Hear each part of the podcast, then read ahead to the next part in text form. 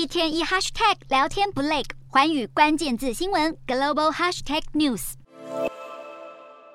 波兰边境一座平静的村庄，十五日无端卷入隔壁邻居乌克兰和俄罗斯的战争，惨被夺命飞弹袭击。全世界都在问，飞弹到底从哪来？更想知道，身为北约成员国的波兰莫名被攻击，北约是否要硬起来，启动第四条款？非但飞来家门口的波兰，可能向北约盟友提出的第四条款，也就是任何成员国遭到其他国家或者恐怖组织威胁，不论攸关领土完整、政治独立或者安全，就可以要求所有成员国展开正式咨询，研究该威胁是否存在以及该如何应对。这项决议必须获得一致同意，但是未必会采取行动。但可别以为这项条款只是摆着好看。北约从一九四九年创立至今，已七度援引第四条款，包括二零二二年二月，保加利亚、立陶宛、罗马尼亚等国要求针对俄罗斯入侵乌克兰进行磋商；二零一五年，土耳其遭遇恐怖攻击，因此要求援引第四条款，并向盟国通报正在采取的措施；二零一四年，俄罗斯侵略乌克兰加剧，所以波兰也援引这项条款；